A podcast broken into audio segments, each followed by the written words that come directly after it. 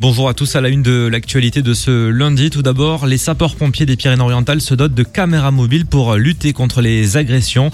En 2019, selon la direction du SDI 66, 23 plaintes ont été déposées, dont 17 directement liées à des agressions physiques.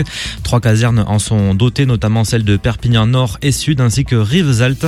Dix dispositifs ont été reçus. Ils répondent aux mêmes normes que celles utilisées par les forces de l'ordre. Le ministre de l'Intérieur, Christophe Castaner, a confirmé samedi l'implantation d'une antenne de la À Perpignan. La brigade de recherche et d'intervention sera installée dans les locaux tout neufs de la police judiciaire située avenue Grande-Bretagne à Perpignan. Le ministre qui avait été euh, saisi sur le sujet par le député Romain Gros a assuré qu'il sera présent pour son inauguration qui devrait avoir lieu après l'été prochain. Le trafic des trains reprend petit à petit.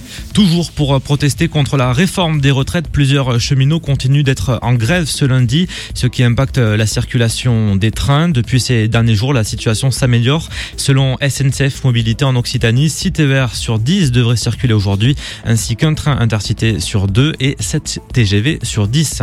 Dernière ligne droite pour l'inscription au 27e concours des meilleurs ouvriers de France. Les candidats ont jusqu'à vendredi minuit pour s'inscrire. Les qualifications se dérouleront à partir de septembre prochain et les finales auront lieu en 2021. En 2021, toutes les infos sont à retrouver sur le site meilleurouvrierdefrance.org. Et pour euh, finir, le sport, la septième étape du Dakar a été endeuillé par la mort d'un motard portugais âgé de 40 ans. Écoutez euh, Eric Abel, le pilote de l'équipage catalan pour Littoral FM. La journée d'hier a été malheureusement entachée euh, dans ce sport souvent par le décès d'un pilote moto et ami à nous, Paulo Gonzalez. Donc euh, on n'en était pas à faire la fête par rapport à notre belle spéciale et, on est resté plutôt dans l'émotion à l'image du bivouac qui a, veillé un petit peu euh, le grand Paolo. Le monde du rallye raid a perdu hier un, grand monsieur.